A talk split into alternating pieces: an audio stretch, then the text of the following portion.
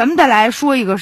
关于律师的事儿啊，说有这么一个小偷，小偷最终成长为律师了，怎么回事呢？近年来啊，这个武汉市洪山检察院就建立了一个大学生犯罪不补不诉的风险评估的一个机制，啊，就根据这个学生犯罪的实际的情况啊、情节呀、悔过的表现等等，综合来进行评估，决定说对他是不是进行批捕，酌情吧，尽量能不起诉就不起诉。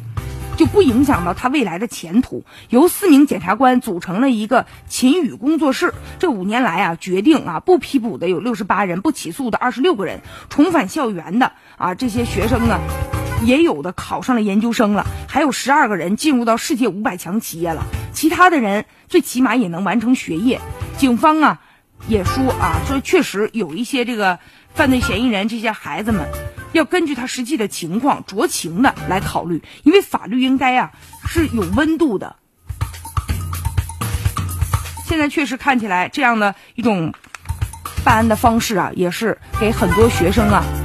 他们的未来的前途带来一丝希望。你比如说有个大学生叫阿点的，他呢当年偷了同学的电脑，被移送检察院了。这个事实非常的清楚。正常来说，只要签个字儿啊，审批报告。往上一递，那基本上这孩子那肯定是没前途了，偷东西吗？但是后来呢，这检察官呢就了解到了，说他家呀其实很困难，他爸爸已经癌症晚期了，他呀就想凑钱给他爸爸看病，把这孩子逼没招了，最终啊偷的室友的笔记本进行变卖的。他妈妈呀也是精神呢有一些稍微的智障，家里特别的穷啊，所以后来考虑到他实际的情况，然后呢就没有对他进行起诉。